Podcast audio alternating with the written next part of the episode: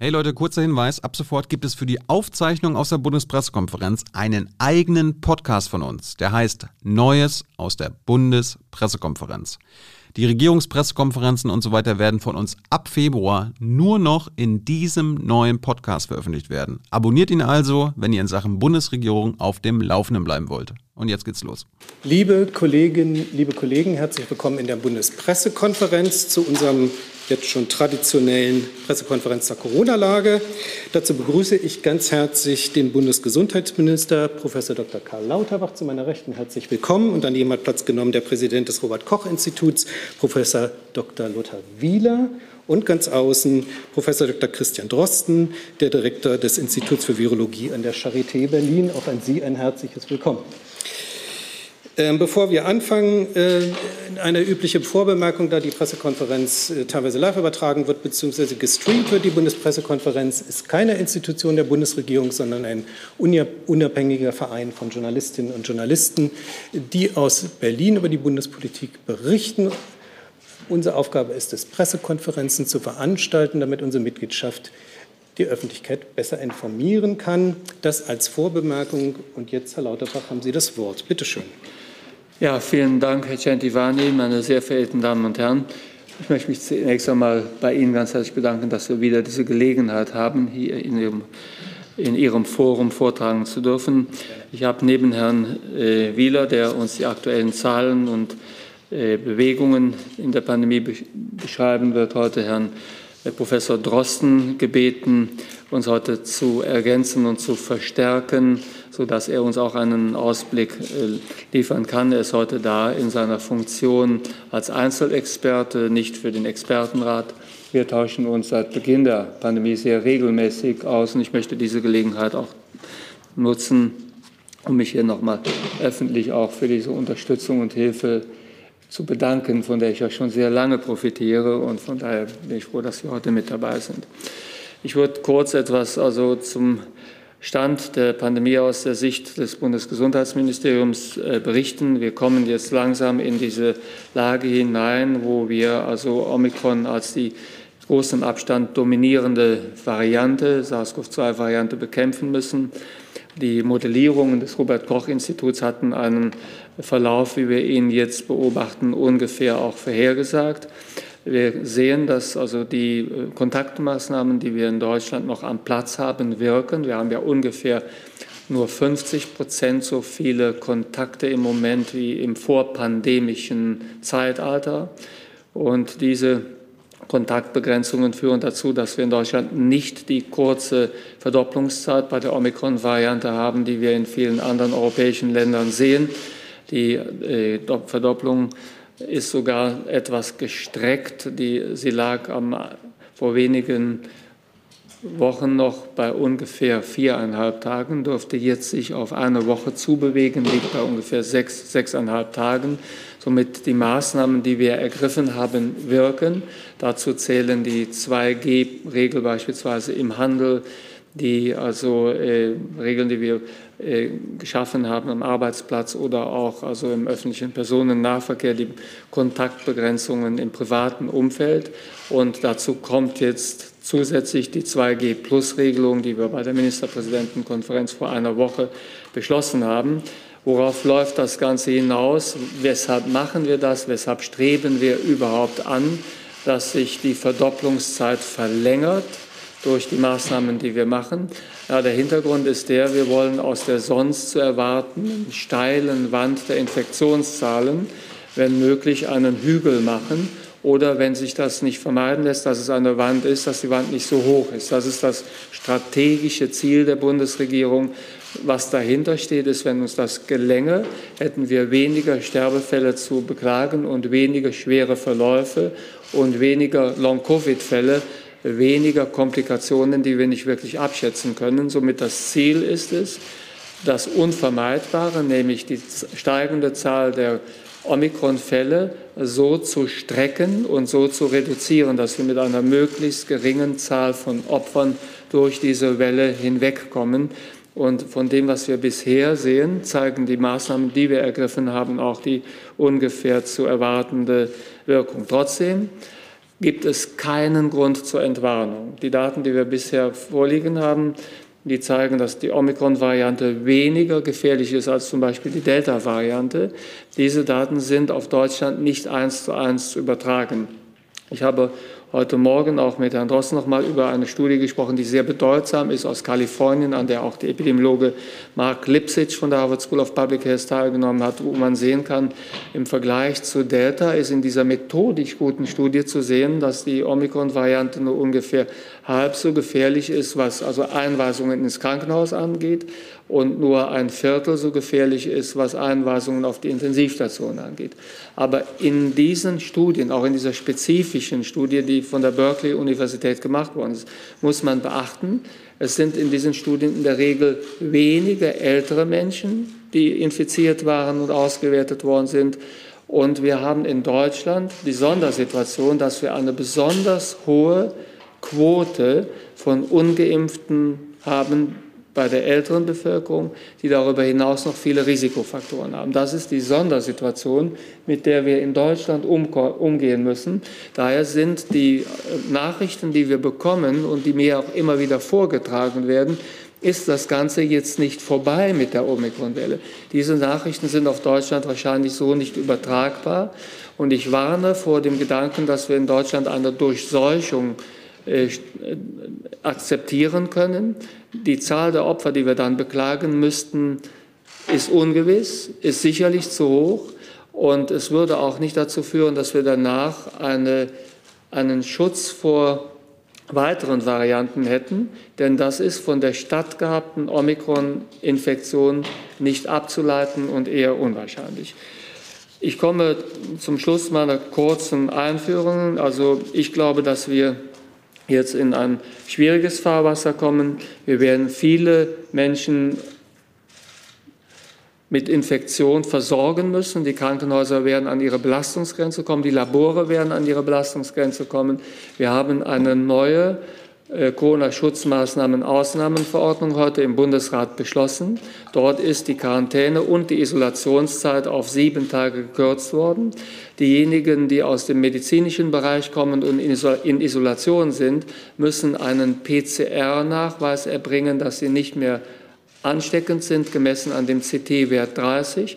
Damit wir diese PCR-Testungen auch durchführen können, habe ich gestern veranlasst, dass wir diejenigen, die aus diesen Bereichen kommen und eine Freitestung mit dem PCR benötigen, priorisiert werden bei den Laboren, sodass wir sicherstellen können, dass diejenigen, die aus dem medizinischen Bereich kommen und eine PCR-Testung benötigen, die PCR-Testung auch dann bekommen, wenn die PCR-Kapazität ausgereizt ist oder überlastet sein dürfte. Schließlich, also wir führen die Booster-Impfkampagne weiter fort. Ich bin mit dem Booster-Impftempo insgesamt zufrieden. Wir werden das aber noch einmal beschleunigen. Wenn es uns gelingt, die also Wand oder die Welle so zu verlangsamen, dass wir das Booster-Tempo äh, nutzen können, um möglichst viele zu boostern, die sonst schwer erkrankt wären, dann ist unsere Strategie aufgegangen. Die Strategie war ja von Anfang an, wir verlangsamen die Welle, wir strecken die Welle und boostern in dieser Zeit so viele Menschen wie möglich, um diejenigen, die dann also sonst infiziert worden wären, vor der Infektion zu schützen und wenn sie sich infizieren, dann vor schwerer Krankheit zu schützen. Das ist Teil unserer Strategie und dafür ist der Impfstoff da. Ich habe seit Amtsbeginn 55 Millionen Dosen Boosterimpfstoff für die, Bundesre für die Bundesregierung erworben. Wir können damit jede Boosterimpfung durchführen, die in Deutschland sinnvollerweise gemacht werden könnte. Herzlichen Dank, Herr Lauterbach. Hey Leute, politischer Journalismus muss nicht kommerziell oder öffentlich-rechtlich sein. Podcasts müssen nicht durch grässliche Werbung finanziert sein. Jung Naiv ist der beste Beweis dafür. Damit das so bleibt, unterstützt uns einfach finanziell. Danke vorab und jetzt geht's weiter. Professor Wieler, bitte. Ja, guten Tag, meine Damen und Herren. Die Omikron-Welle, sie türmt sich weiter auf und das mit einer Dynamik, wie wir sie in dieser Pandemie bislang noch nicht gesehen haben. Es ist nämlich genau das eingetroffen, was äh, befürchtet wurde. Ähm, Im Moment macht Omikron bundesweit schon mehr als 70 Prozent aller Neuinfektionen aus.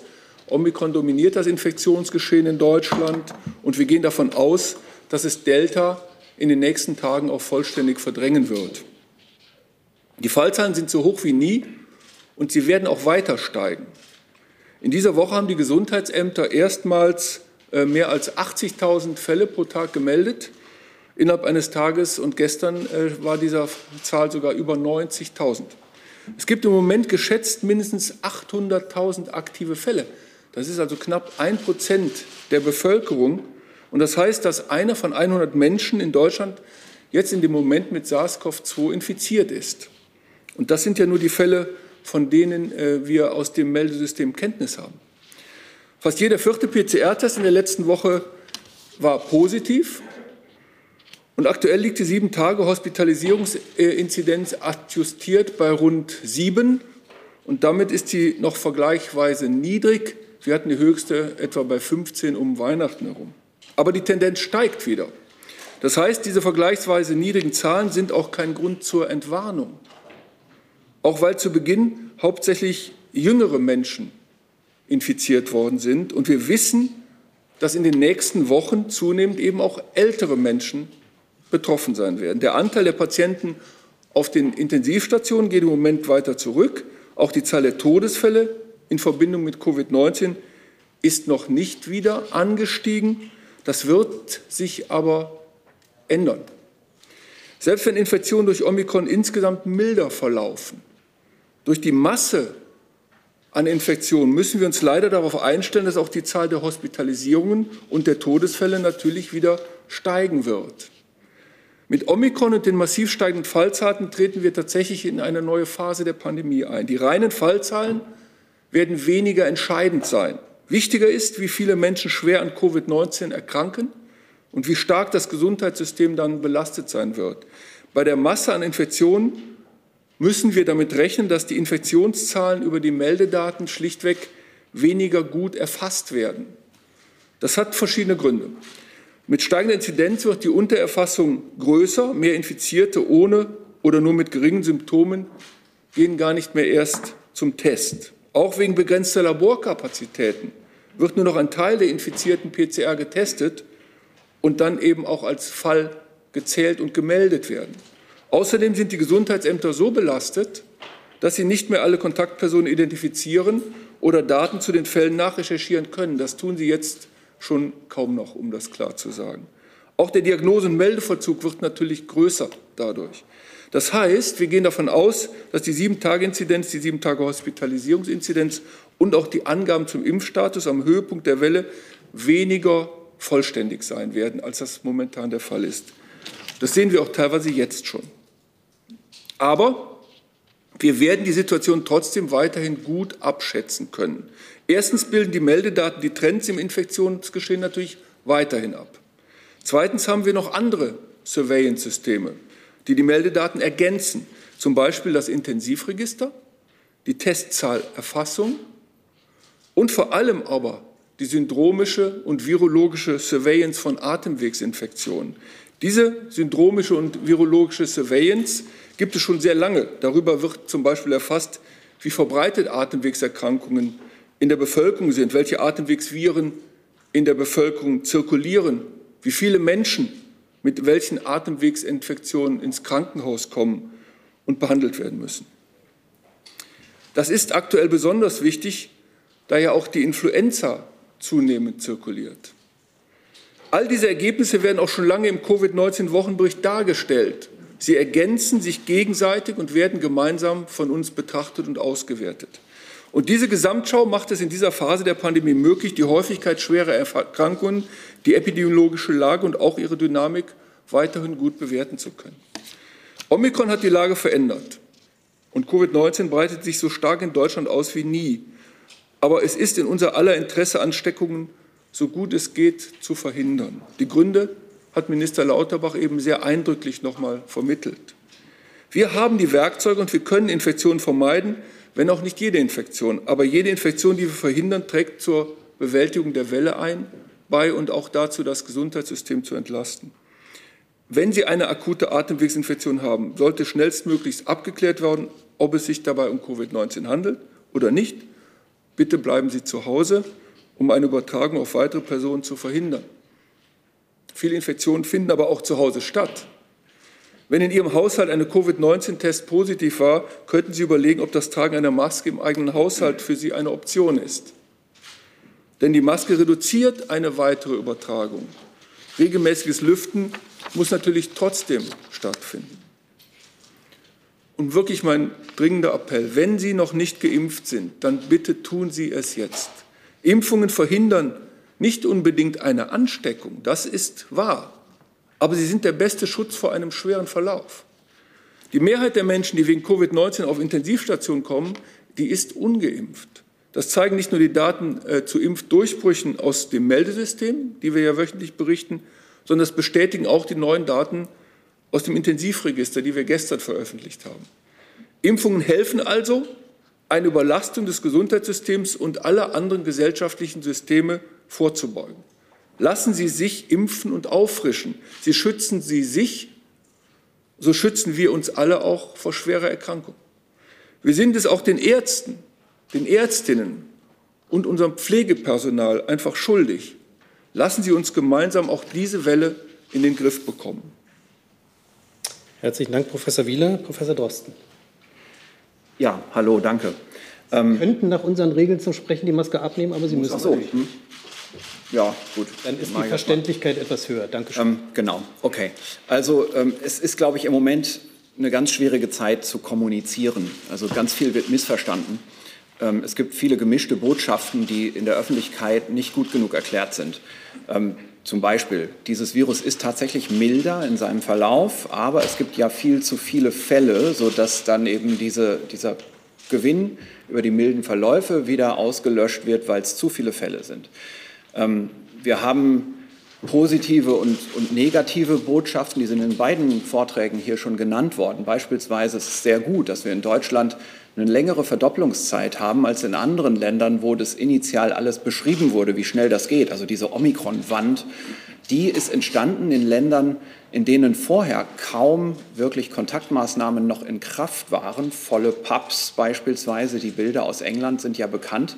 Ähm, das war natürlich bei uns anders, weil wir ja im Herbst schon Probleme mit Delta hatten und dann einige Bundesländer sehr starke Maßnahmen einführen mussten. Und mit diesen Maßnahmen ist dann Omikron gekommen und konnte sich nicht so schnell verbreiten. Also diese Unterschiedlichkeit, die muss man verstehen. Ähm, dann haben wir leider eine, eine schlechte ähm, Grundvoraussetzung. Also das war jetzt eine gute. Die schlechte ist, wir haben diese Impflücke in Deutschland. Ähm, das sind drei Millionen über 60-Jährige, die gar nicht geimpft sind und wahrscheinlich auch noch keine Infektion hatten. Und man könnte diese Zahl erhöhen, denn man weiß inzwischen, man braucht für dieses Omikron-Virus wirklich auch die dritte Impfung, um richtig geschützt zu sein. Und das sind dann fast neun Millionen in dieser Altersgruppe. Und das ist ja die gefährdete Altersgruppe. Und wir haben auch so über acht Millionen bei den Erwachsenen über 18, auf die das zutrifft. Und das ist nicht gut. Ähm, ja, die, ich glaube, die schwierigste Doppelbotschaft, über die wir vielleicht sprechen können, ist, wir werden ja nicht auf Dauer über alle paar Monate die gesamte Bevölkerung wieder nachimpfen können, um damit eine Bevölkerungsimmunität oder einen Gemeinschaftsschutz, wie man das auch immer ausdrücken will, zu erhalten. Das geht nicht. Das heißt, irgendwann muss dieses Virus auch in der Bevölkerung Infektionen setzen und das Virus selbst muss die Immunität der Menschen immer wieder, sagen wir mal, updaten. Ähm, das ist etwas, äh, das ist eine, eine generelle Weisheit in der Infektionsepidemiologie. Also das, da können wir nichts gegen machen. Ähm, die Frage ist nur, können wir das in Deutschland schon tun? Also in Ländern wie Südafrika und so weiter, wo sehr viele Infektionen schon gewesen sind, auch zu einem Preis. Ähm, da ist dieser Prozess weiter fortgeschritten, dieses Erwerben einer immer wieder durch das Virus abgedateten Bevölkerungsimmunität. Wir wissen aber im Moment nicht, ob wir uns das in Deutschland leisten können angesichts der Impflücke. Das ist tatsächlich unser größtes Hindernis dabei.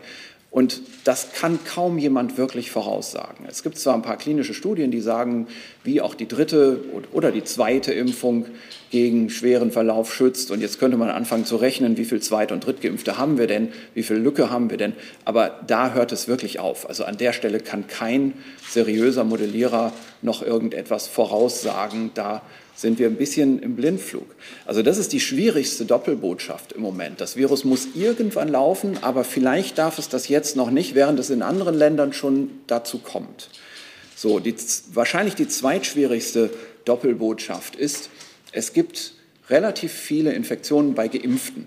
Und das wird in der Öffentlichkeit zum Teil absichtlich und zum Teil aus Unkenntnis falsch dargestellt, so als wäre es ja jetzt dann komplett sinnlos geworden, sich überhaupt noch zu impfen. Ähm, das ist ja auch hier in beiden Vorträgen betont worden. Nein, das ist es nicht.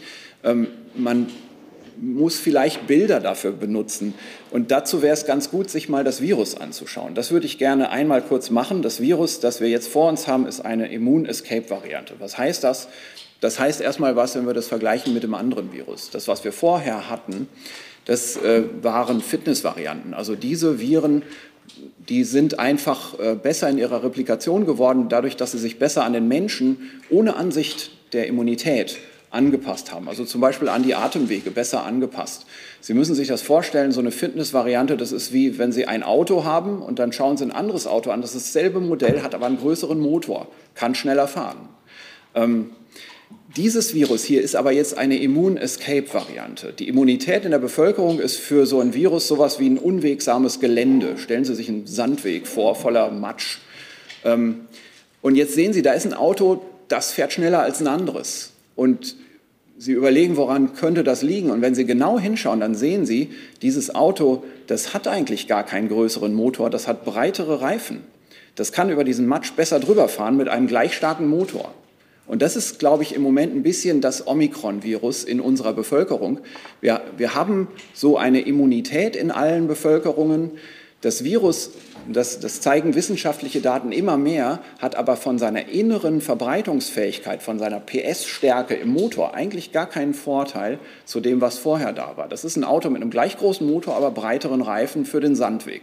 So, und wir sind auf einem Sandweg. Wenn Sie beide Autos auf die Autobahn setzen, dann sehen Sie, die sind weiterhin gleich schnell. Vielleicht hat sogar das eine mit den breiteren Reifen kleinen Nachteil auf der Autobahn, weil es nicht so gut vorwärts kommt. Die Reifen machen mehr Reibung. Und dieses Beispiel lässt sich tatsächlich auch übertragen, denn das ist eigentlich, was Sie sehen, wenn Sie sich diese Durchbruchsinfektionen hier jetzt anschauen ähm, äh, bei, bei diesen beiden Autos. Also wenn Sie jetzt Leute vergleichen, die gar nicht geimpft sind, dann sehen Sie keinen großen Unterschied. Das ist eine gute Neuigkeit. Wir können vielleicht so ein bisschen davon ausgehen, dass dieses Virus deswegen besser kontrollierbar ist in seiner Geschwindigkeit. Das ist, was wir sehen hier bei uns in Deutschland, längere, Generation, längere Verdopplungszeit. Dieses Virus ist in sich gar nicht stärker. Wenn wir aber jetzt eben auf diesem Sandweg sind, dann sehen wir, dieses Virus kommt eigentlich besser vorwärts, obwohl es einen gleich starken Motor hat. Ich weiß nicht, ob dieses Beispiel nachvollziehbar ist. So, und jetzt wäre es eben falsch zu sagen, dass dieser Sandweg nicht existiert, also dass nicht geimpft wurde. Der Sandweg bremst jedes Auto ab. Die Impfung bremst jedes Virus ab. Das ist ganz entscheidend, sich das klar zu machen. Und was wir mit der Impfung machen, ist, wir machen immer mehr Matsche auf diesen Sandweg drauf, bis das Auto irgendwann stecken bleibt. Dann kann sich das Auto nicht mehr verbreiten.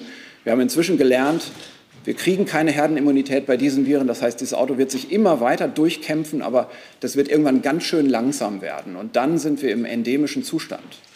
So, und diesen endemischen Zustand, das erwarten wir schon, den werden wir bis Ende des Jahres schon entweder erreicht haben oder wir sind praktisch da. Das ist, glaube ich, ähm, wo jetzt im Moment so die große Spekulation ist, wie wird eigentlich der nächste Winter? Ne, denn klar ist, gegen Ostern wird es wieder wärmer. Die Booster-Kampagne läuft. Zwei Effekte, die eindeutig dazu beitragen werden, dass die Verbreitung geringer werden wird von der ganzen Problematik. Da können wir uns drauf verlassen. Ähm, jetzt ist nur die Frage, reicht der Atem bis dahin? Können wir mit der Booster-Kampagne schnell genug nachholen? Und wie geht es dann im Sommer weiter?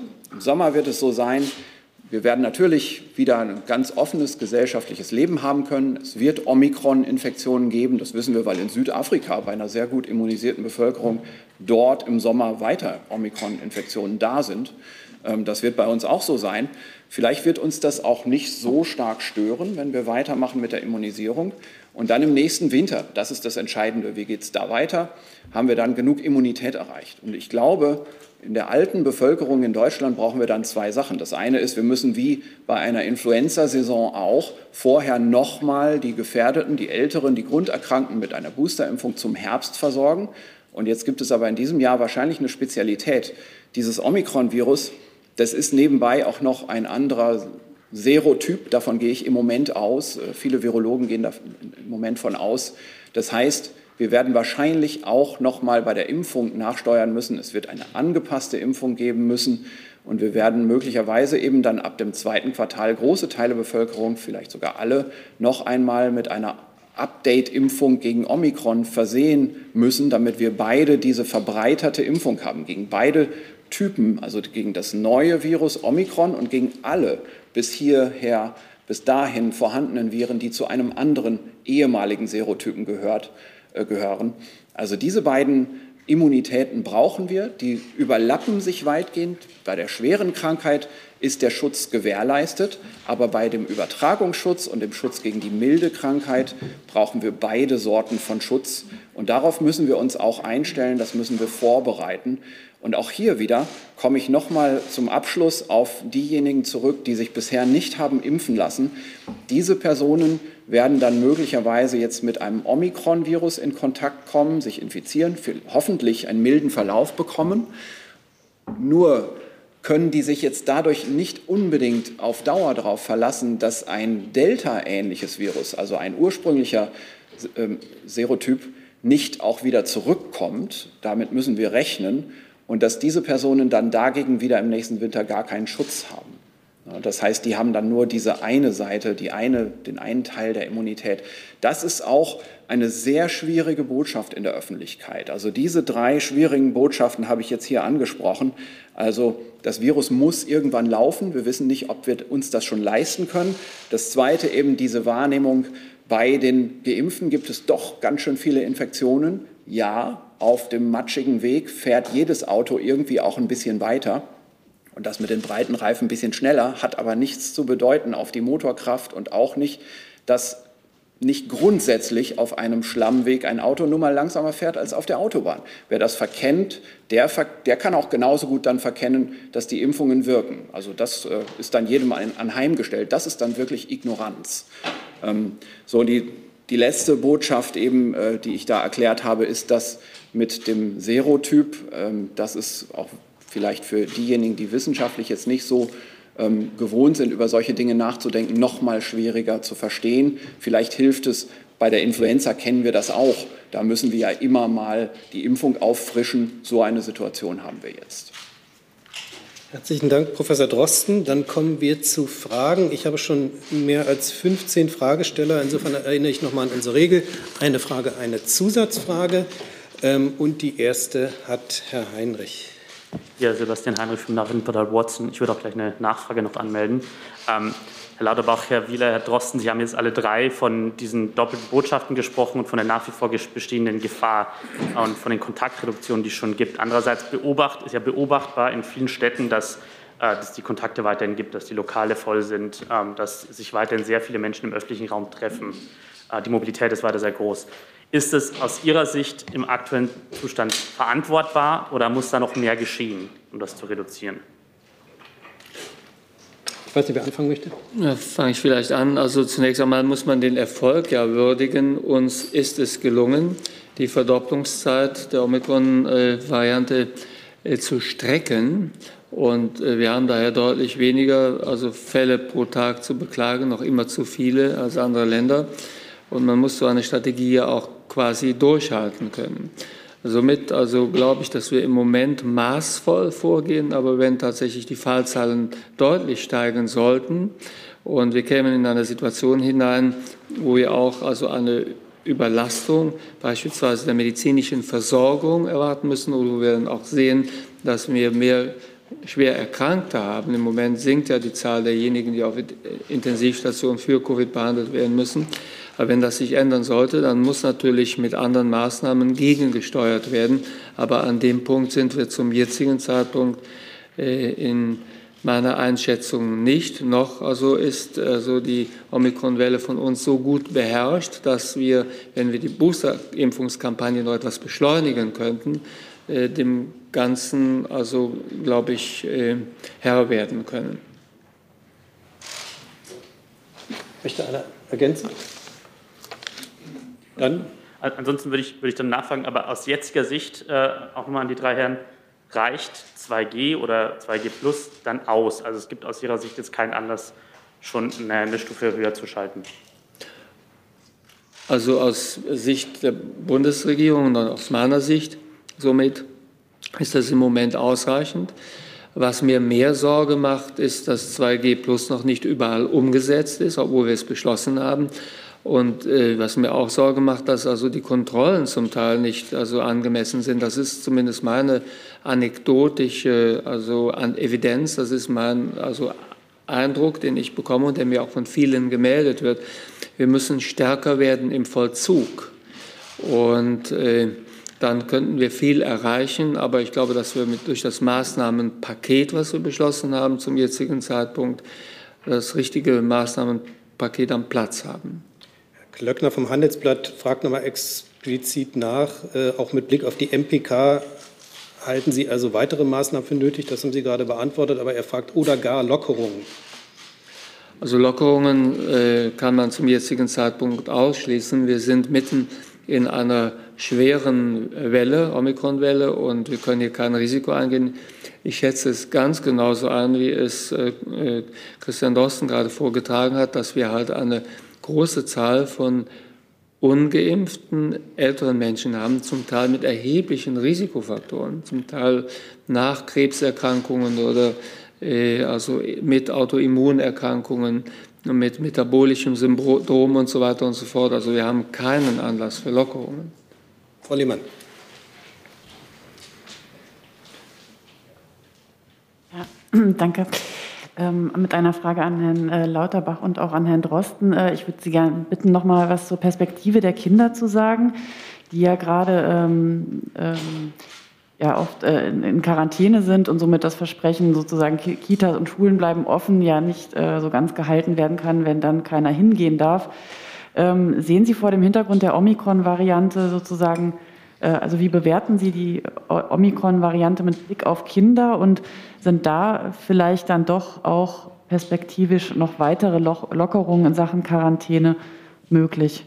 Ich möchte kurz dazu fügen die Frage von Frau Pugliese von ANSA, ähm, ähm, auch an Professor Wieler. Ist Omikron die Variante für Kinder aggressiver? Sind die Verläufe mit dieser Mutation schwerer? Äh, wie viele Kinder sind aktuell auf den Intensivstationen und erwarten Sie eine Zunahme der Zahlen? Können wir das zusammen beantworten? Ja, vielleicht fange ich an. Also die Datenlage zu Kindern ist sehr schwierig auszuwerten. Zuerst gab es ja sehr beunruhigende Daten, dass also Kinder schwerer erkranken würden. Äh, es gab auch eine gewisse Plausibilität dafür. Ich lese die Daten also mittlerweile anders, dass es so sein könnte, dass Kinder nicht schwerer erkranken, möglicherweise sogar leichter erkranken. Und ich lese die Daten im Moment auch so, dass es nicht so ist, dass die Omikron-Variante mehr Viruslast aufweist. Somit könnte es sogar sein, dass Kinder also in den Schulen sich nicht so stark infizieren wie mit stattgehabten Varianten. Das ist aber noch unklar. Ich weise ausdrücklich darauf hin, dass das unklar ist. Das ist meine Lesart der Situation. Äh, was wir auf jeden Fall sehen, dass Omikron sehr gut reagiert auf Schutzmaßnahmen wie zum Beispiel Masken. Masken spielen bei der Omikron-Variante aus verschiedenen Gründen eine große Rolle. Das hat auch damit zu tun, dass die sogenannte Generationszeit sehr kurz ist. Das heißt, die Zeit, in der jemand also ansteckend wird und dann ansteckend ist. Und ähm, wenn so etwas stattfindet, dann also wirken also Maßnahmen, Kontaktbeschränkungen oder auch meinetwegen Masken tragen, die wirken dann sehr stark. Das sind ja die Maßnahmen, die in den Klassenräumen oft eine große Rolle spielen. Somit könnte es sein, das wissen wir aber zum jetzigen Zeitpunkt nicht genau, dass mit diesen klassischen Methoden Maske tragen, Lüften zwischen den also Schulstunden, Stoßlüften zwischen den Schulstunden und also, äh, äh, also äh, Isolation der infizierten Kinder und vielleicht eine Quarantäne, die sich begrenzt auf wenige Kinder oder tägliches Testen sogar, dass wir durch die Schulen, äh, dass wir durch die Schulwelle durchkommen, ohne dass wir zu viel Schulausfall haben. Schulschließungen, dafür sehe ich zum jetzigen Zeitpunkt keinen Anlass. Ja, ich kann das nur ergänzen in Teilen. Also tatsächlich ist die Datenlage über die Krankheitsschwere bei Kindern noch nicht eindeutig. Es gibt eine aktuelle Arbeit aus den USA, die gerade Kinder unter fünf Jahren betrachtet. Und nach dieser Studie sieht man äh, mildere Verläufe. Ich rede aber natürlich nur von den akuten Krankheitsfällen. Äh, Wir wissen ja nicht genau, wie Langzeitfolgen von Covid äh, auftreten. Es gibt zum Beispiel eine US-amerikanische Studie, glaube ich, aus letzter oder vorletzter Woche, die das äh, untersucht hat, wo man dann doch bestimmte Risiken für Folgekrankheiten erkannt hat. Das, da möchte ich einfach, dass das nie vergessen wird, dass es eben auch dieses Long-Covid oder Post-Covid gibt, vor allen Dingen Long-Covid, ähm, eine, eine, eine, Diskussion, die, die wir noch nicht richtig fassen können. Aber ich möchte immer darauf hinweisen, dass wir auch das im Kopf haben müssen, wenn wir schützen ähm, und äh, warum wir schützen sollen, Kinder. Und auch noch nur mal ergänzen, ähm, wichtig ist wirklich, dass schlichtweg die Maßnahmen halt in den Schulen auch, auch angewendet wird. Ähm, Minister Lauterbach sagt es gerade, der Vollzug. Ähm, diese Anekdoten hören wir ja alle, äh, dass eben bestimmte Regeln nicht vollzogen und kontrolliert werden. Und das er, er, erschwert natürlich die Kontrolle des Virus. Und in Schulen, es gibt ganz klare Empfehlungen. Es gibt sogar S3-Leitlinien für Schulen und die müssen eben dann noch entsprechend umgesetzt werden. Und dann kann man das auch im Griff haben. Dann der nächste Fragesteller, Herr Rinke. Ja, danke schön. Ähm, Herr Lauterbach, Sie haben eben auf die Priorisierung bei den PCR-Tests hingewiesen. Jetzt gibt es ja Kritik, dass Deutschland im Vergleich, äh, internationalen Vergleich, begrenzte Laborkapazitäten und auch PCR-Kapazitäten hat. Deswegen hätte ich ganz gerne gefragt, ob Sie da ein Manko sehen bei, äh, dafür, wie Deutschland aufgestellt ist und müsste man äh, zum Beispiel die Kapazitäten deutlich weiter ausweiten über die 2,6 Millionen Tests pro Woche hinaus, die im Moment zur Verfügung stehen. Im Vergleich zu vielen anderen europäischen Ländern ist die Kapazität äh, für PCR-Untersuchungen in Deutschland eher hoch. Also äh, wir haben hier aus meiner Sicht keinen Mangel. Wir sind jetzt natürlich in einer Situation, wo wir an die Volllast des Systems herantreten.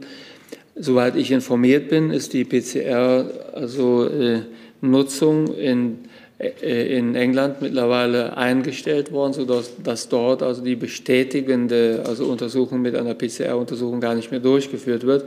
An dem Punkt sind wir keineswegs. Es wäre immer besser, wenn man mehr PCR-Kapazität hätte, aber äh, die also Welle werden wir beherrschen können. Ich habe in Auftrag gegeben, dass die also äh, Antigen-Tests, die verfügbar sind in Bezug auf ihre Sensitivität für die Omikron-Variante untersucht werden. Wir wissen aus äh, stattgehabten äh, Analysen, die auch durch das Paul-Ehrlich-Institut bereits also veröffentlicht worden sind, dass 80 Prozent der Antigen-Tests, die auf dem Markt sind, die wir empfehlen, zertifizierte Tests, schätzungsweise auch für Omikron funktionieren. Wir wissen auch, dass die Antigen-Tests insbesondere in späteren Stadien der Omikron-Infektion besonders gut wirken. In frühen Phasen wirken sie nicht ganz so gut, weil sich da noch sehr viel Virusmaterial in der intakten Zelle befindet, wo der Test natürlich dann nicht so gut funktionieren kann. In, also der, bei der sogenannten Freitestung wirken die Antigen-Tests sehr gut. Wir haben auch Bereiche, wo wir noch Tests einsparen können. Ich glaube selbst, dass man also bei der Variantenverteilung, die wir derzeit in Deutschland haben, den sogenannten Varianten-PCR durchaus kritisch sehen kann, ob der noch also notwendig ist zum jetzigen Zeitpunkt. Somit werden wir darüber reden, wo wir also einsparen können. Aber für diesen besonders bedeutsamen Bereich der Freitestung von medizinischen äh, ja, Pflegekräften, Ärztinnen, Ärzten, also auch anderem medizinischen Personal mit dem PCR mit durch den Grenzwert, was wir auch heute in der Corona-Schutzmaßnahmen Ausnahmeverordnung geregelt haben. Dafür haben wir genug PCRs und dafür habe ich die Priorisierung gestern Abend vorbereitet. Darf ich eine kurze Nachfrage stellen? Weil Sie das gerade erwähnt haben, würde ich die Frage natürlich an Herrn Wieler auch stellen. Sehen Sie den Verzicht auf die Sequenzierung und äh, die PCR-Testung auf äh, Virusvarianten ähm, auch als sinnvoll an im Moment? Also es gibt ja eine nationale Teststrategie, die wird ja seit ähm, annähernd zwei Jahren kontinuierlich angepasst. Das sind ja strategische Ziele, die man haben muss. Also man darf nicht glauben, nur weil man immer mehr irgendetwas äh, tut, dass dadurch die Situationsanalyse besser wird. Wir haben ja ganz viele verschiedene Möglichkeiten, die Schwere der Pandemie zu messen. Ich habe eben einige aufgelistet. Und ähm, es gibt eine natürliche Kapazitätsgrenze und diese Grenze, wenn die erreicht wird, dann fokussiert man. Und die Fachleute wissen das auch und äh, es gibt entsprechende Empfehlungen des Hauses. Und ja, ähm, wenn man zum Beispiel eine hundertprozentige Omikron-Welle hat, also wenn wirklich Omikron-Delta komplett dann verdrängt haben wird, dann wird es in diesem Moment natürlich nicht mehr so wichtig sein, so viele Sequenzierungen durchzuführen. Das heißt, das alles, was Sie beschreiben, ist ja für Fachleute ein, ein, ein tägliches Handwerk, das sie alle äh, beherrschen. Und wir passen sogar die nationale Teststrategie kontinuierlich an. Also das heißt, diese ganzen Art und Weisen, wie wir testen werden, das wird sich ändern. Wir werden ja auch irgendwann, wenn wir in der Situation sind, von der Christian Drosten eben sprach, wenn das mal endemisch ist, dann werden wir auch natürlich deutlich weniger testen, weil wir dann einfach äh, gar nicht mehr so einen Überblick haben müssen, weil wir nicht diese akuten Wellen haben. Also das Testverhalten der Umgang mit dem ganzen Pandemie ändert sich kontinuierlich. Das ist auch das, das Schwierige natürlich zu kommunizieren. Aber Sie können glauben, dass die Fachleute eben wissen, was dann zu tun ist. Herr Jung. Ich wollte zur, Impf zur Impfpflicht kommen. Herr Wieder, können Sie mal aus Ihrer Sicht beschreiben, was die Vorteile einer Impfpflicht wären? Und Herr Drosten, weil Sie auf die Impflücke äh, äh, angesprochen hatten. Sie hatten im November gesagt, das Idealziel müsse eine dreifach komplett durchgeimpfte Bevölkerung sein. Wäre demnach eine Impfpflicht ideal? Ich weiß gar nicht, wer zuerst anfängt. Also, ähm, also zunächst mal, das Wichtige ist mir, ähm, was wirklich verstanden werden muss. Je mehr Menschen geimpft sind und je mehr dann auch dreimal geimpft sind, desto besser kommen wir, unser Land, das kommt durch diese Pandemie. Und desto mehr schwere Krankheiten verhindern wir und desto mehr Todesfälle verhindern wir. Das heißt also, das Ziel muss sein, eine möglichst hohe Impfquote zu haben. So, und jetzt ist dieser Aspekt, ähm, schafft man das mit dem, was wir momentan tun?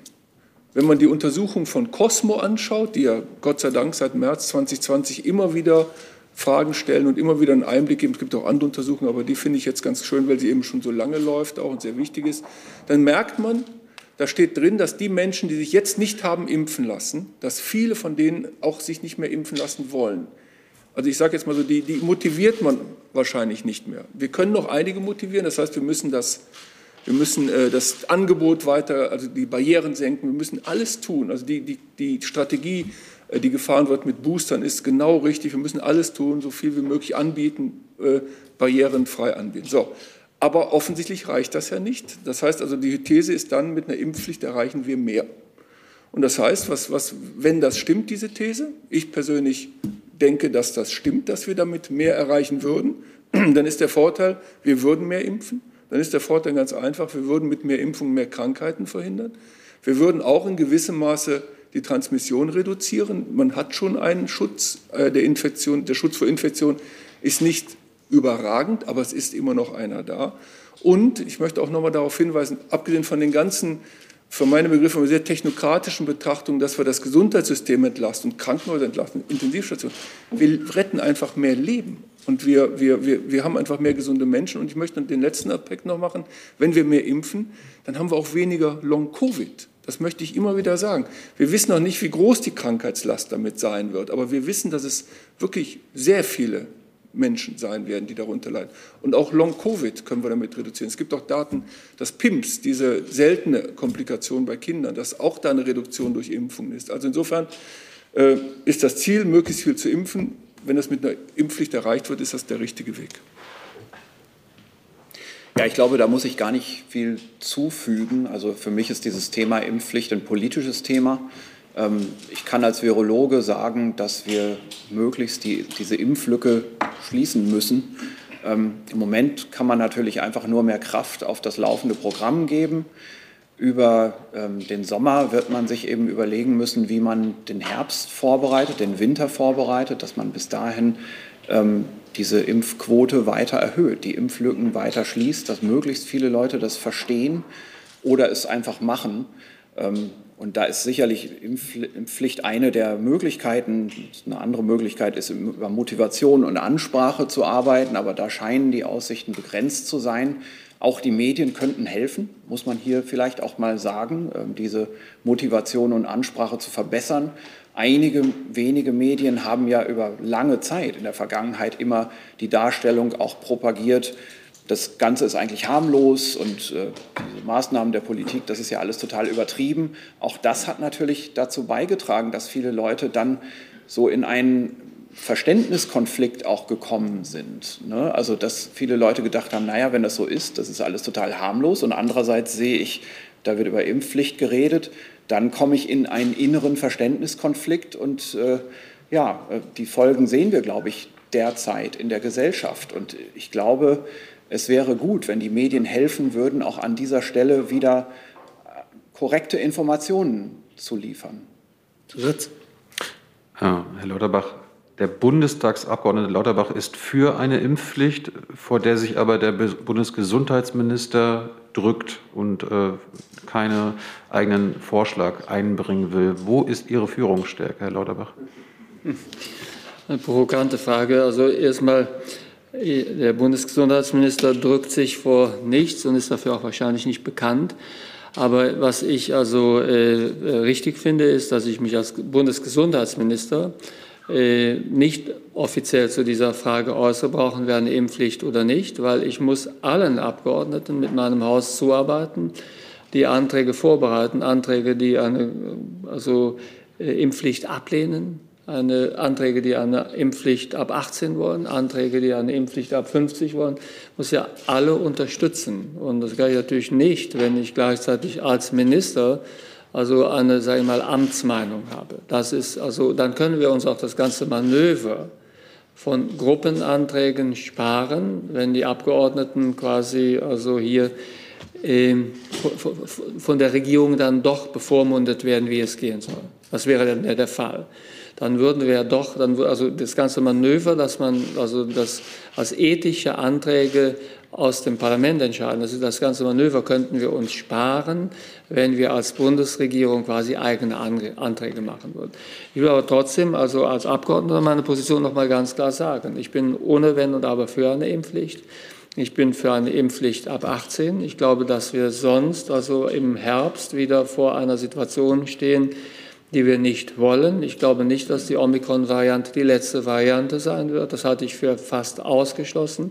Wir sehen jetzt schon wieder genetische Veränderungen in der Delta-Variante, mit der wir bis vor kurzem gerungen haben, die vom Serotyp her sehr weit von der Omikron-Variante entfernt ist. Christian Drosten hat es gerade sehr präzise dargestellt. Somit also äh, würden wir im Herbst, wenn also wir keine Impfpflicht umsetzen, vor folgender Situation stehen. Wir hätten dann wieder eine noch immer bestehende große Gruppe von gefährdeten Menschen, die ungeimpft sind. Und einige haben sogar ihren Impfschutz, den sie hatten, verloren, weil eine neue Variante da ist. Das wäre das wahrscheinliche Ergebnis. Und das also will ich als Abgeordneter uns mit einer also will, das will ich uns einfach ersparen, dass wir dann erneut vor der Frage stehen, brauchen wir einen Lockdown? Wie wir, können, wir Schul, können wir den Schulbeginn wagen? Das muss ja nicht unbedingt eine Variante sein, die so harmlos verläuft, äh, wie wir uns das wünschen. Ich hatte übrigens auch die Omikron-Variante nicht verharmlos, um das nochmal klar zu sagen, das habe ich ja eben versucht abzuleiten. Für die Ungeimpften ist selbst diese Variante nicht harmlos. Wir können aber eine Variante bekommen, die sehr ansteckend ist und sehr viel gefährlicher ist. Das kann niemand ausschließen.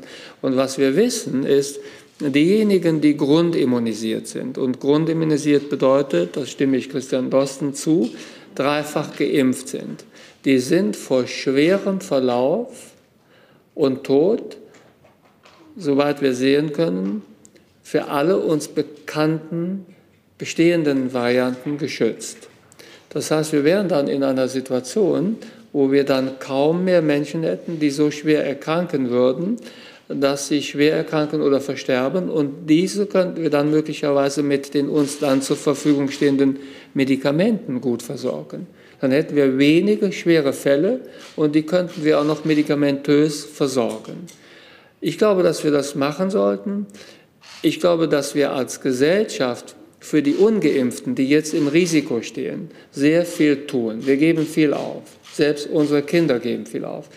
Wir, geben, wir, wir bringen enorme Mittel auf, um die zu schützen, insbesondere die zu schützen, die noch ungeimpft sind.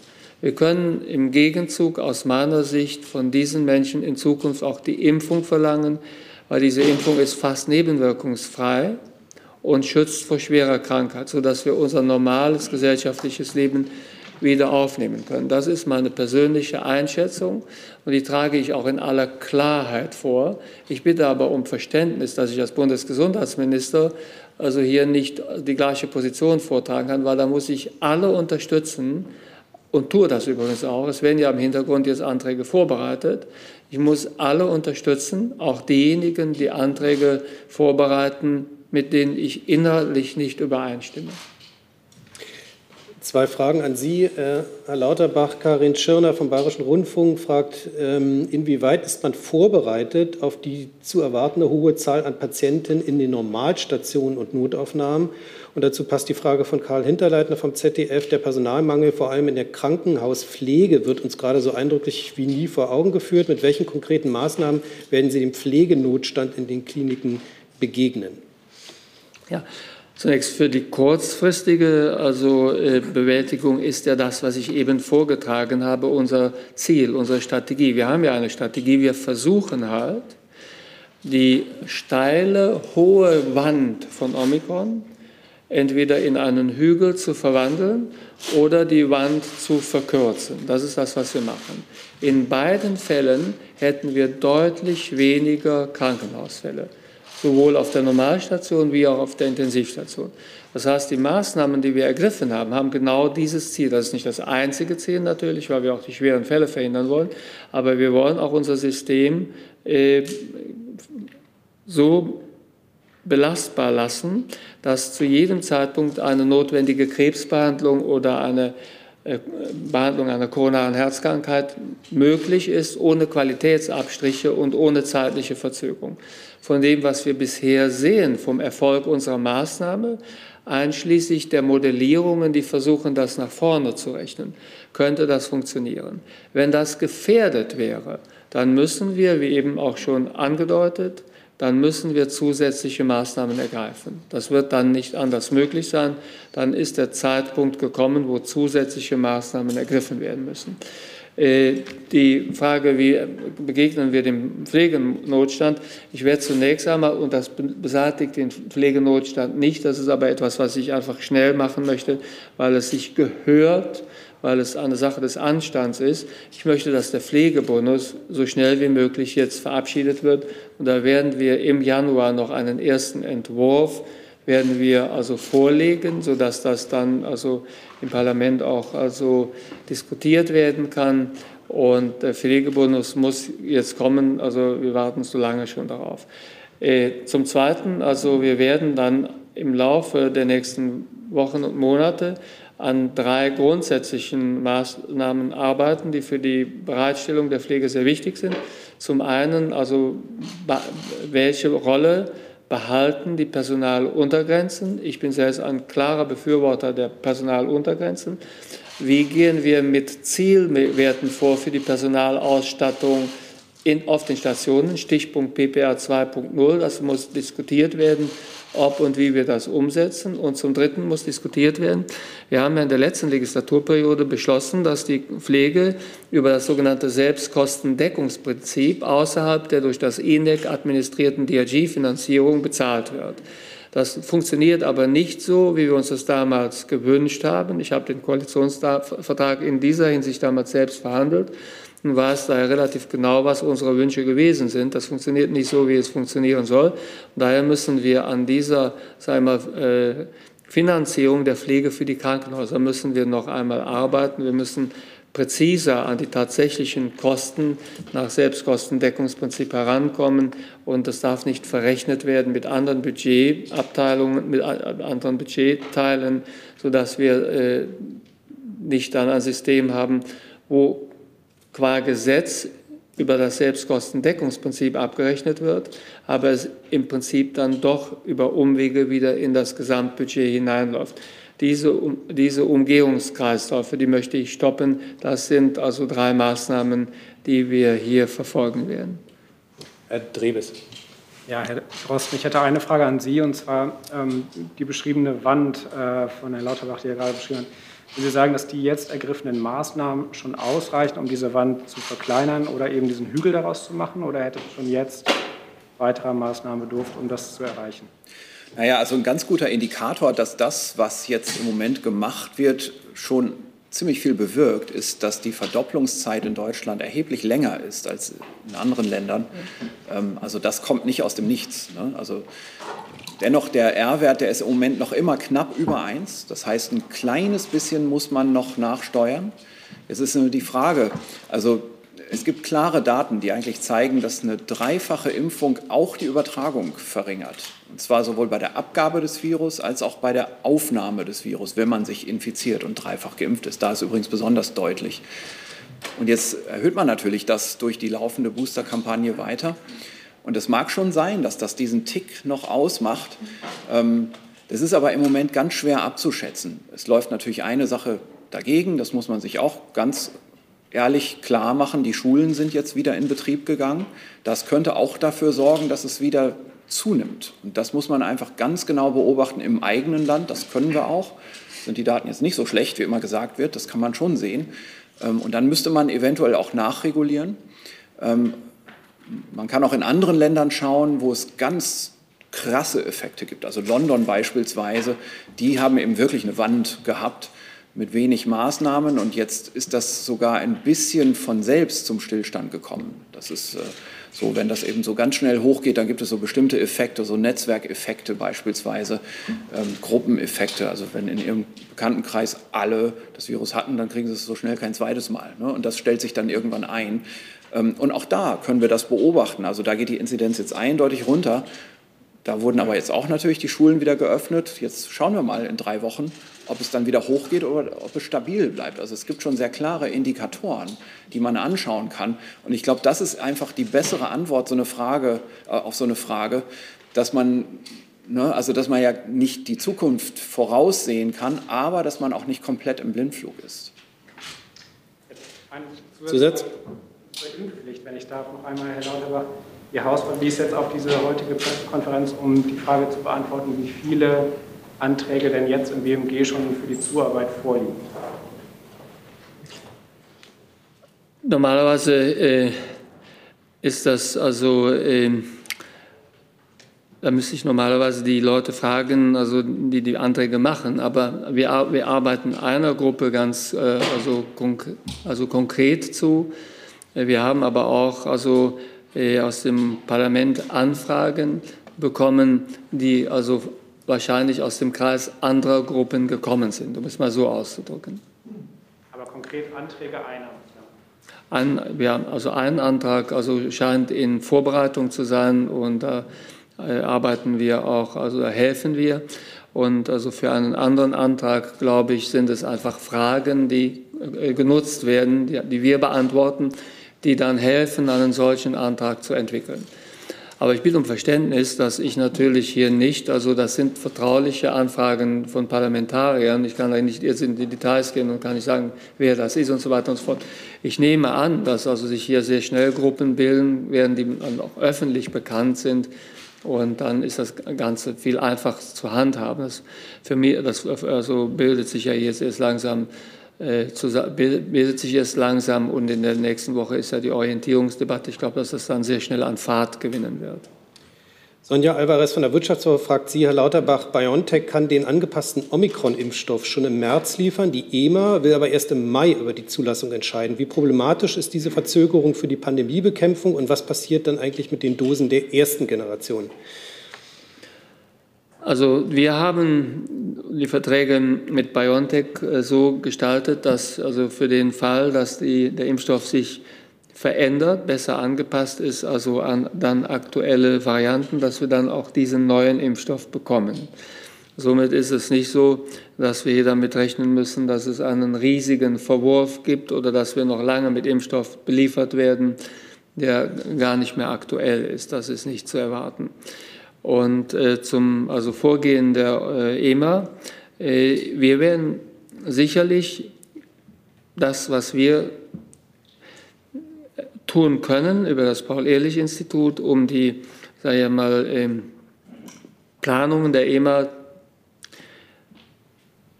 ja, zu begleiten, muss man sozusagen.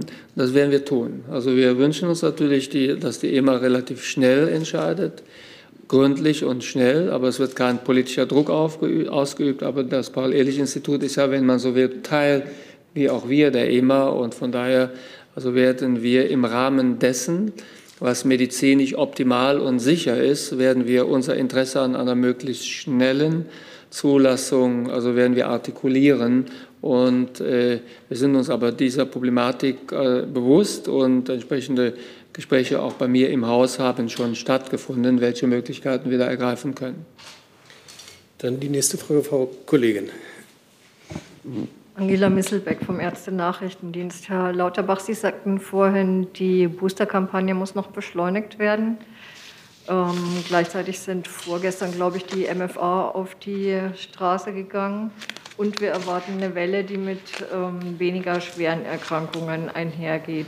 Ähm, das deutet alles auf ziemliche Belastungen für die Niedergelassenen, für die Arztpraxen hin. Ähm, die MFA warten, beklagen, dass sie immer noch auf einen staatlichen Bonus warten und damit auch auf politische Anerkennung. Welche Rolle spielen denn die Arztpraxen in der aktuellen Phase der Pandemie und in ihren Überlegungen? Ja, vielen Dank.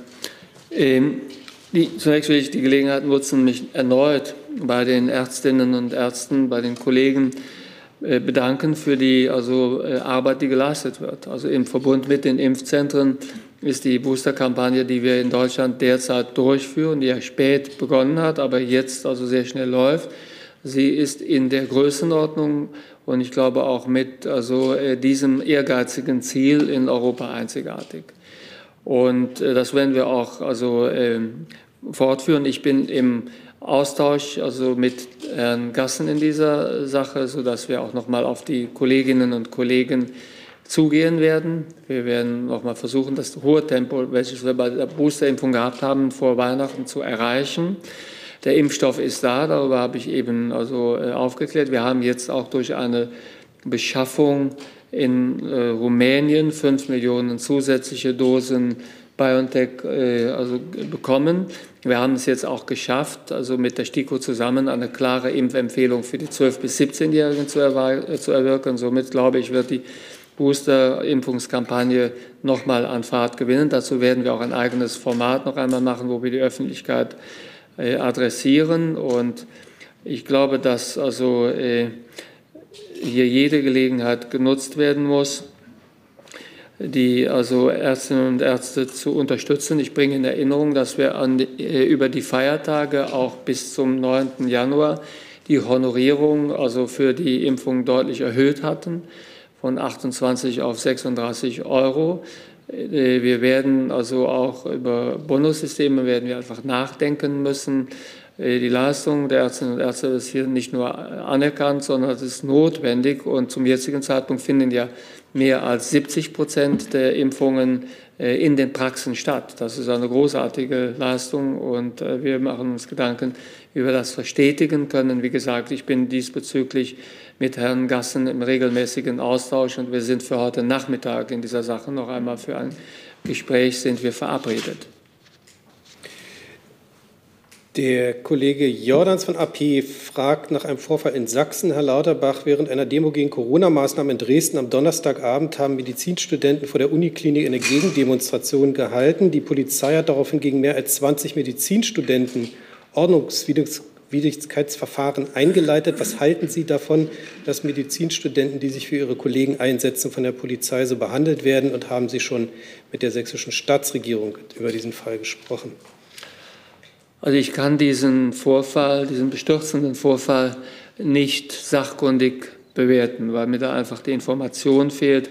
Ich kann nur so viel sagen, wenn also Medizinstudentinnen und Studier Studenten sich dafür einsetzt, dass äh, sich Menschen impfen lassen und äh, dass also äh, die Menschen, die gefährdet sind, so vor schwerer Krankheit und Tod geschützt werden, dann findet das meine ausdrückliche Zustimmung. Ähm, wie der Ablauf jetzt der Demonstration gewesen ist, ob es, also wie genau die also, also Situation sich dargestellt hat, da bitte ich einfach um Verständnis. Das kann ich aus der Ferne, kann ich das nicht entsprechend einschätzen. Ich lasse mich aber informieren. Ähm, der Kollege Kuhn vom Deutschlandfunk fragt Sie, Herr Wieler, in der gemeinsamen Presseinformation mit dem Divi zu den Intensivstationen gestern schreibt das LKI, dass 9,6 Prozent der Covid-Fälle dort einen unvollständigen Immunschutz aufweisen. Sie nennen dabei Teilimmunisierung, also unvollständig geimpfte, aber auch den Status genesen. Mit welcher medizinischen Begründung setzen Sie Genesung mit unvollständigem Immunschutz gleich? Ja, das ist eine Einschätzung, die sich aus der Literaturlage ergibt. Das ist eine, ähm, eine eindeutige Situation. Diese ähm, wird auch von der STIKO entsprechend äh, in ihre Empfehlungen aufgenommen. Und insofern ist das nichts weiter als eine evidenzbasierte ähm, Einschätzung. Dann eine Frage noch an Sie, Herr Lauterbach. Wann werden die Apotheken selbst erstmalig Covid-19-Impfstoffe bestellen können? Gibt es hier ein gesondertes Kontingent für die Apotheken? Ein gesondertes Kontingent haben wir bisher nicht ausgewiesen. Es müssen ja die Voraussetzungen äh, für die Apotheken erfüllt sein. Das ist aus meiner Kenntnis heraus jetzt äh, der Fall. Also dass also Apotheken äh, bestellen können, dass sie also auch als Leistungserbringer die Impfung durchführen können und dass sie auch also dokumentieren können in das entsprechende Dokumentationssystem, in das DIM hinein. Soweit ich informiert bin, sind alle drei Voraussetzungen mittlerweile erfüllt, sodass ich davon ausgehe, dass die also Impfungen in Kürze beginnen können. Nächste Frage, Herr Kollege. Nedr Mohammed, Berliner Zeitung. Herr Lauterbach, ich habe die Worte Impfgegner und Impfverweigerer vermisst in dieser Diskussion. Also ich meine damit die Ungeimpfte ohne Ausnahmegrund. Wahrscheinlich Herr Wieler weiß, wie viel sind diese Leute. Also der Umgang des deutschen Staates irgendwie sehr, sehr hoffentlich mit dieser Menschengruppe oder wenn man sagen kann, ist weich. Also in Österreich ab Mitte März gibt es äh, Geldstrafe von bis zu 3600 für diese Menschengruppe, die ohne Ausnahmegrund ungeimpft sind. Wie sehen Sie das, äh, diese Sache? Äh, gibt es irgendwann Geldstrafe oder ein bisschen stärker, weil diese Krise überzieht sich mehr und dann ich sterbe am Ende wegen der Maske. Dankeschön. Ja, vielen Dank. Ähm, ich habe ja schon mal eine klare Haltung äh, dargelegt, dass ich ein Befürworter einer Impfpflicht bin und ich glaube, dass eine Impfpflicht uns hier weiterbringen würde.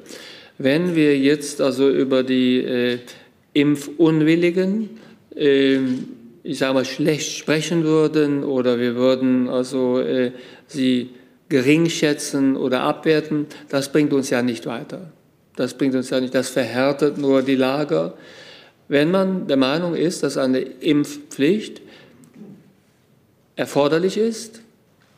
Stichwort, sonst kommen wir im Herbst wieder in eine ähnliche Situation. Sie ist geeignet, so etwas also äh, zu beseitigen. Also die Impfstoffe können das ab, in Kombination mit den Medikamenten abwenden, also geeignet. Und es ist auch noch maßvoll, weil die Impfung sehr sicher ist und mittlerweile Milliardenmal eingesetzt worden ist. Wir wissen, es gibt kaum Nebenwirkungen. Dann ergibt sich aus diesem Dreieck es ist erforderlich, es ist geeignet und es ist maßvoll. Die Notwendigkeit zu handeln, das ist meine persönliche Einschätzung. Trotzdem, also ich finde es nicht äh, richtig, dass man also darüber spekuliert, weshalb Leute sich nicht impfen lassen wollen, dass man diese Leute herabwürdigt. Ich kenne auch Leute, die sich nicht impfen lassen wollen, weil sie einfach Dinge nicht verstehen oder weil sie ganz anderer Meinung sind und so weiter und so fort. Das kann alles akzeptiert werden. Das ist von mir nicht zu bewerten. Ich mache keine Unterschiede bei den Gründen. Aber ich mache schon einen Unterschied, wenn die Frage kommt, ist derjenige, der all das vorträgt, in der Pflicht, sich impfen zu lassen? Das ist er aus meiner Sicht. Ist, ein Zusatz bitte. Wie viel, wie groß ist diese Menschengruppe, die wollen nicht auf keinen Fall impfen lassen? Ja, also äh, ganz aktuelle Zahlen kenne ich nicht, aber wir gehen davon aus, nach den Befragungen, die ich im Kopf habe von vor letztem Jahr, dass es etwa fünf Prozent vielleicht sind der Bevölkerung. Etwa in diesem, in diesem Umfang ist das, aber die genaue Zahl kann ich Ihnen nicht sagen. Fünf Minuten haben wir noch, dann würde ich gerne Schluss machen, damit wir hier auch lüften können. Herr Beseke. Mhm. Ja, vielen Dank, Beseke, RTL. NTV eine Frage an alle drei, weil alle drei das Thema anfangs auch schon mal angerissen hatten. Bei den Prognosen, dass wir uns ja in der nächsten Zeit vermutlich alle in Deutschland über kurz oder lang mit Omikron infizieren werden. Warum ist es so wichtig, dass man die Maßnahmen trotzdem aufrechterhält und das nicht einfach laufen lässt? Oder ganz kurz gefragt, warum macht es eben sehr wohl einen Unterschied, ob ich mich heute oder auch erst in vier oder sechs Wochen infiziere. Mhm. Naja, wir haben das ja im Prinzip schon äh, von allen Seiten beleuchtet, diese Frage. Ne? Also jetzt eine, eine sehr steil ansteigende Inzidenzflanke führt dazu, dass ganz viele Leute gleichzeitig krank sind. Da ist es jetzt nicht unbedingt wichtig, ob die todkrank sind. Das reicht, dass sie einfach äh, sich nicht gut fühlen, zur Arbeit gehen können, natürlich dann auch Isolationsmaßnahmen unterliegen, nicht zur Verfügung stehen als Arbeitskräfte. Das ist also so die, die eine Überlegung, dass dann also viele Bereiche im gesellschaftlichen Leben in Probleme kommen. Ähm, zum anderen ist es natürlich auch so, dass durch das Abflachen dieses Inzidenzgipfels die medizinische Versorgung besser sichergestellt ist. Und dann gibt es noch viele, viele andere Gründe. Also beispielsweise, wenn Sie sich vorstellen, Sie infizieren sich mit oder ohne Maske also, oder sagen wir mal trotz Maske, dann ist das immer noch besser, als sich ohne Maske infiziert zu haben, weil die Virusdosis, die Sie dabei abkriegen, geringer ist. Und wir wissen inzwischen ganz genau, dass die Virusdosis die Krankheitsschwere auch ganz stark bestimmt. Ne, also das sind Dinge, an die man so auf den ersten Blick manchmal nicht denkt. Aber das ist einfach entscheidend. Und für die Überlegung, die wir im Moment haben, wo stehen wir da? Das Ganze ist nicht so unähnlich wie im Frühjahr 2020. Und tun wir mal so, als wüssten wir jetzt gar nichts davon, dann würde es auch zu einem extremen Inzidenzanstieg kommen. Inzwischen wissen wir viel mehr. Das ist eine gute Situation. Ähm, wir wissen relativ gut auch, wo wir eigentlich Maßnahmen brauchen, um die Verbreitung zu, zu verringern, wo das sich eher nicht so lohnt. Wir haben Masken für alle, das ist auch sehr gut. Ähm, und man fragt sich dann natürlich schon irgendwann, äh, warum nutzt man denn dieses Wissen dann nicht, um Leben zu retten? Also ich glaube, das ist die einfache Antwort darauf. Ich würde auch glauben, dass es nicht äh, stimmt, dass sich alle infizieren. Selbst wenn wir eine relativ schwere Welle bekommen, dann also ist, ist es auf keinen Fall so, dass sich alle infizieren, sondern es wird ein Teil der Bevölkerung nur sein. Und äh, je geringer der Teil ist, äh, desto besser. Und wir, kann sagen, das ist ja nur eine Frage, eine Frage der Zeit. Die Gesamtzahl der Leute, die sich infizieren, hängt davon ab, wie langsam, wie langsam das anläuft, weil wir boostern ja gegen die Infektion. All diejenigen, die geboostert sind, haben ein deutlich reduziertes Risiko, sich überhaupt zu infizieren.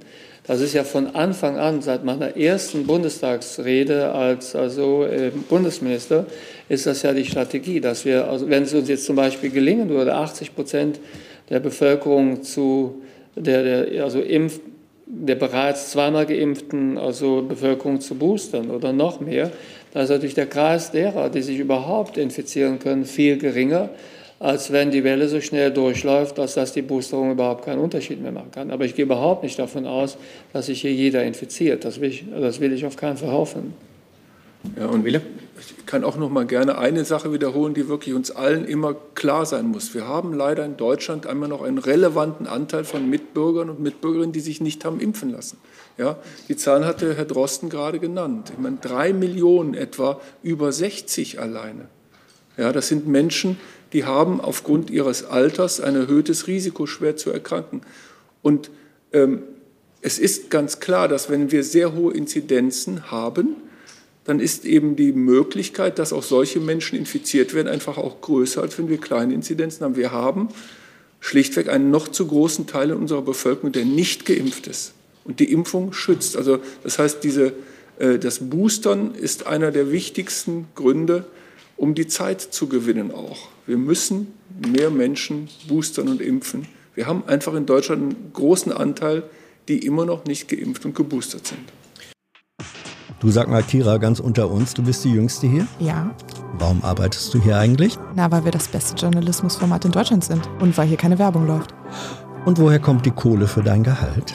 Per Banküberweisung oder PayPal von den Leuten, die uns zuschauen oder zu hören. Wie das geht? Seht ihr in der Podcast-Beschreibung. So, dann noch Herr Jessen und Frau Hüsch, bitte um kurze Fragen und kurze Antworten. Zur Umsetzung beschlossener Maßnahmen, Herr, Herr Lauterbach, Ministerpräsident Haseloff hat gesagt, in Sachsen-Anhalt müsse 2G Plus nicht umgesetzt werden, weil dort Omikron quasi nicht existent sei, sondern nur Delta. Was bedeutet ein solcher Ausstieg aus gemeinsam beschlossenen Forderungen? Und äh, Herr Wieler, Herr Drosten, gibt es Evidenz dafür, dass tatsächlich Omikron sozusagen einen Bogen um Sachsen-Anhalt macht? Was?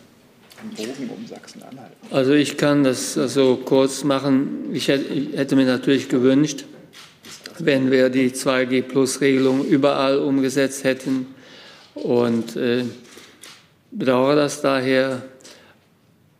Auf der anderen Seite ist es so, ich habe heute im Bundesrat in meiner Rede noch einmal darauf hingewiesen, dass wir nur erfolgreich sind, wenn wir die Regeln, die wir beschlossen haben, nicht nur eins zu eins umsetzen, sondern auch den Vollzug kontrollieren. Das System, was wir haben mit der Ministerpräsidentenkonferenz und der Bundesregierung, ist ein System, was gut funktioniert.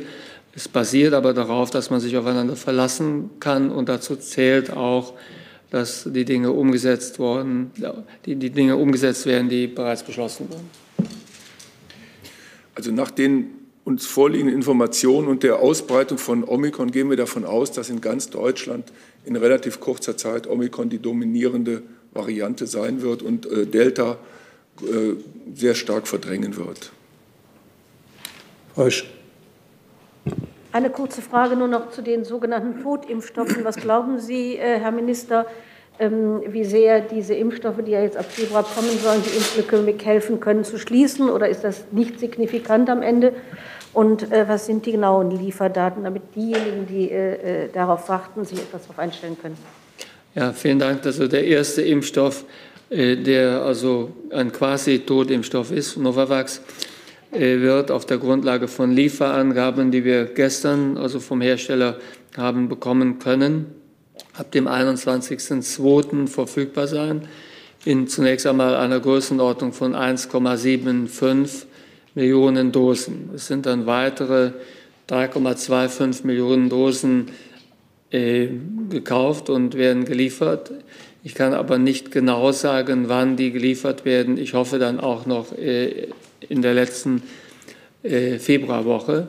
Aber die Impfung könnte somit also ab der dritten Februarwoche voraussichtlich beginnen, im günstigsten Fall. Wir versuchen die Lieferung zu beschleunigen. Wir arbeiten mit dem Unternehmen sehr eng zusammen. Ich selbst kann die Wertigkeit des Impfstoffes für die Omikron-Variante nicht gut einschätzen, weil die Variante ja ursprünglich bei einer, weil der Impfstoff ursprünglich bei einer anderen Variante getestet worden ist. Ich hoffe aber und gehe davon aus, dass der Impfstoff hier gut wirken wird, weil wir wissen, dass er bei einer anderen Variante in der Vergangenheit auch ganz gut gewirkt hat, die ebenfalls einen hohen Escape-Anteil gehabt hat. Von daher glaube ich, wird der Impfstoff uns hier weiterbringen. Und äh, ganz klar ist, also das ist ein Impfstoff, den wir auch empfehlen werden. Und der wird denjenigen besonders zur Verfügung stehen, die diese Art der Impfung bevorzugen. Wissen wir, äh, wie groß äh, der Kreis der Personen ist, die einen solchen Impfstoff bevorzugen würden? Wie viel Prozent der Bevölkerung oder der bis dato nicht Geimpften? Da legen wir keine Daten vor und äh, daher kann ich das nicht beantworten. Dann sind wir heute durch. Ich habe nicht alle Fragen im Saal geschafft, auch nicht alle Fragen online. Das tut mir leid, aber jetzt müssen wir Schluss machen, um zu lüften. Ich bedanke mich ganz herzlich bei Herrn Lauterbach, Herr Wieler, Herr Drosten. Dankeschön. question